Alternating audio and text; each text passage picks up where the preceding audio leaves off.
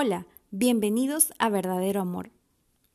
Déjame hacerte estas preguntas y espero puedas ponerte a pensar en aquellos tiempos. ¿Recuerdas cuando eras un niño y no tenías que preocuparte por nada porque para ello estaban tus papás? Y de lo único que tenías que preocuparte era de qué regalo te iban a dar en Navidad. ¿Recuerdas cuando estabas en colegio y de lo único que tenías que preocuparte era de sacar buenas notas, de tener muchos amigos, de ser el más popular del salón? ¿Recuerdas cuando vivías en casa de tus padres y amontonabas la ropa por flojera a lavarlas y cuando te dabas cuenta ya estaban en la lavadora?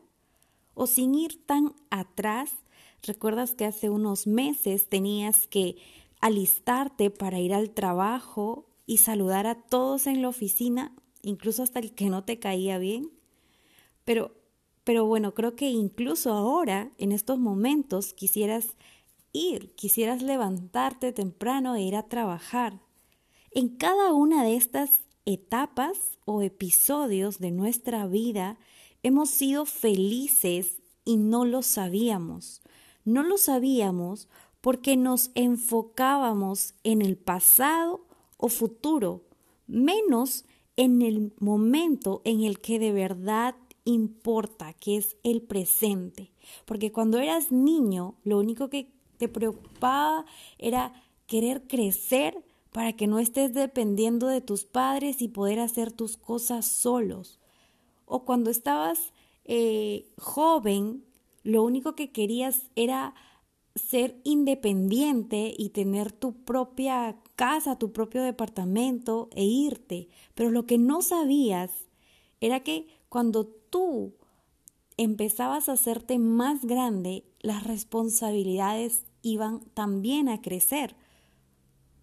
Porque cuando adquieres un departamento te vuelves independiente, ya lo los platos no se lavan solos, la ropa no se lava sola y es ahí donde empiezas a preguntarte a tu pasado y a decir, ojalá no me hubiera ido de mi casa y hubiera disfrutado mejor el tiempo, ojalá no hubiera crecido tan rápido porque extrañas esos momentos, pero cuando estuviste en en aquellos momentos no los disfrutaste porque estabas pensando en el futuro. Y ahora que estás en el futuro, estás pensando en tu pasado. El presente de hace 10 años es tu pasado. El presente de aquí a 10 años será tu futuro. Pero tu presente de ahora es hoy. No lo desperdicies con quejas, porque las quejas no te dejan ver las bendiciones que Dios ya te ha dado. Te voy a compartir un pasaje bíblico en Números capítulo 11, versículo del 1 al 9.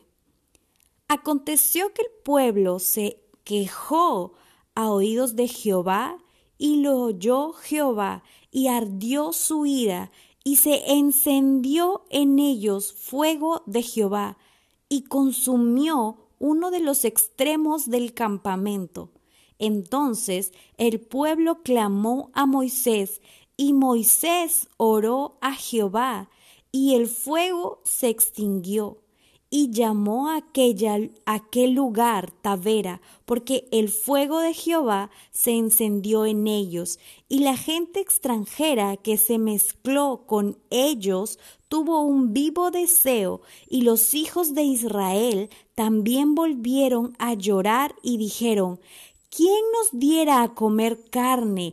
Nos acordamos del pescado que comíamos en Egipto de balde, de los pepinos, los melones, los puerros, las cebollas y los ajos, y ahora nuestra alma se seca, pues nada sino este maná ven nuestros ojos. El pueblo de Israel vivió bajo la esclavitud de Egipto Dios liberó a su pueblo para llevarlos a la tierra prometida, pero en ese camino se demoraron 40 años. Cuando el pueblo de Israel estaba en el desierto, estuvieron quejándose todo el tiempo, incluso renegaron que solo tenían que comer maná y voltearon a ver su pasado y a decir que en Egipto podían comer de todo. Y es verdad, en Egipto tenían comida en abundancia, tenían una casa, tenían a sus familiares cerca, pero en esa etapa de su vida se quejaban que eran esclavos y no vieron lo que ya tenían. En el desierto, una vez liberados, se quejaban del maná y que y no veían que eran libres de la esclavitud.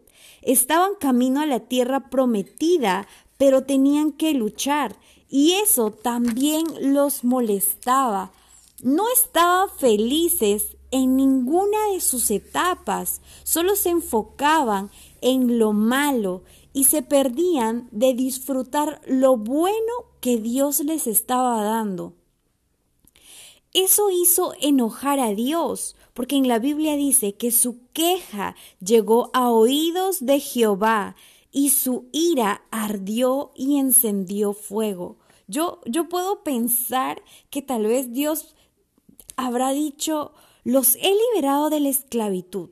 Son un pueblo libre ahora. Hago caer maná en medio del desierto. Los voy a llevar a la tierra prometida y sin embargo solo saben quejarse en vez de agradecer.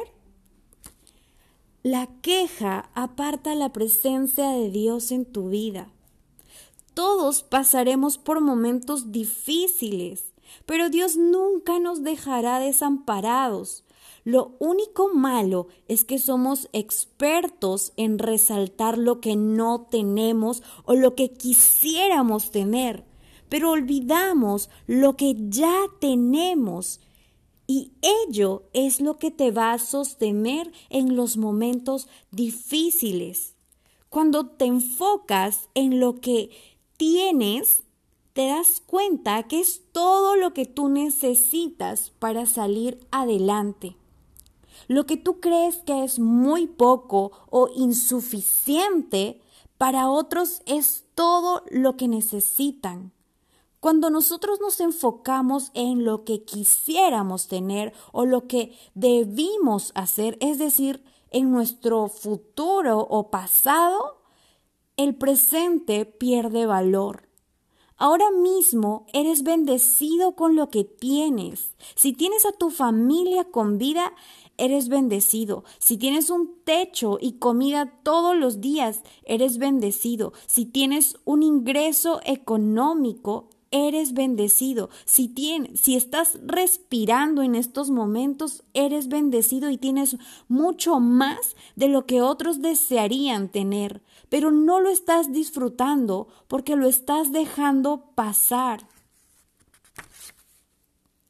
Piensa por un momento en tu presente, en todo lo que tienes. Ya no mires el pasado, tu presente es la mejor oportunidad que Dios te puede regalar para que mejores, para que perdones, para que sueltes, para que ames, para que disfrutes, para que comiences algo nuevo. No te estanques pensando en lo que debiste haber hecho en el pasado o cómo será tu futuro. Hazte esta pregunta. ¿Qué es lo que has hecho en esta pandemia? ¿Qué ha salido a relucir de ti? ¿La queja o la gratitud? Esta es otra perspectiva de la pandemia que quiero compartirte. Tal vez no tenías tiempo de estar con tu familia y hoy puedes jugar con ellos. Tal vez este ha sido el impulso que necesitabas para que lances tu emprendimiento o tal vez has aprendido a cocinar y por lo menos sabes hacer unas ricas lentejas. O tal vez, a, a, pesar de que han habido miles de personas que han perdido su trabajo, hoy tú eres una persona bendecida y sigues manteniendo tu trabajo, que es el ingreso para el sostén de tu familia. Tal vez en esta pandemia Jesús ha tocado tu corazón. has conocido de su amor, tu fe se ha fortalecido. Ahora mismo, en medio de esta pandemia, en medio de esta prueba, eres feliz y no te has dado cuenta. Te invito a que abraces tu presente y des acción de gracias por todo lo que tienes, porque Dios en su amor infinito te sigue sosteniendo. Mira lo que dice en Habacuc capítulo 3, versículo del 17 al 18. Aunque la higuera no florezca, ni haya frutos en las vides, aunque falle la cosecha del olivo, y los campos no produzcan alimentos, aunque en el aprisco no haya ovejas ni ganado alguno en los establos, aun así yo me regocijaré en el Señor, me alegraré en Dios, mi libertador. Amén. Vamos a orar para que Dios selle este mensaje y llegue a, a los corazones que lo necesitan. Padre amado, te doy gracias por todo lo bueno que has hecho en mi vida, por cada etapa por la que he pasado. Perdóname por solo resaltar lo malo y quejarme, por mirar el pasado o futuro y perderme de mi presente.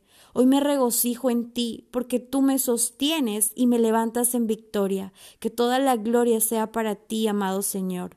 Amén.